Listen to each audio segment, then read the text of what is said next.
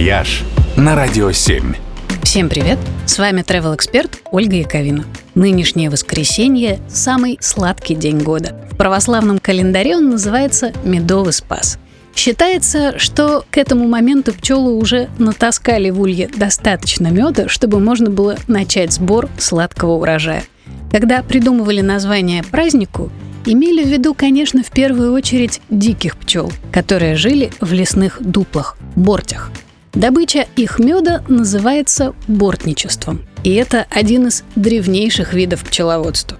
Когда-то он был одной из важнейших хозяйственных отраслей на Руси, но сегодня практически исчез. Сохранилось бортничество только в Башкирии, Бурзянском районе. Бортевые лесные пасеки с настоящими дикими пчелами – до сих пор можно увидеть в заповеднике Шульганташ, заказнике Алтын-Салок и в национальном парке Башкирия. И там, кстати, в этот уикенд проводят фестиваль дикого меда «Бурзян». На фестивале можно будет не только попробовать уникальный дикий мед, но и увидеть, как его собирают потомственные пчеловоды. Делают они это по дедовским еще технологиям – Бортевики, как Винни-Пухи, забираются на деревья на высоту до 15 метров при помощи особых плетеных кожаных ремней. А мед они складывают в деревянную кадушку, которая выглядит точно так же, как и 500 лет назад. Бортевые деревья Пчеловоды помечают своими фамильными знаками и даже передают по наследству.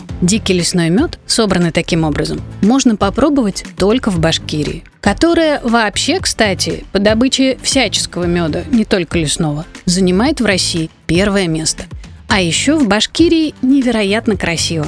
Древние Уральские горы, разнообразная и очень живописная природа, самобытная культура и интересная кухня – Неудивительно, что туристы едут туда так, словно им там медом намазано.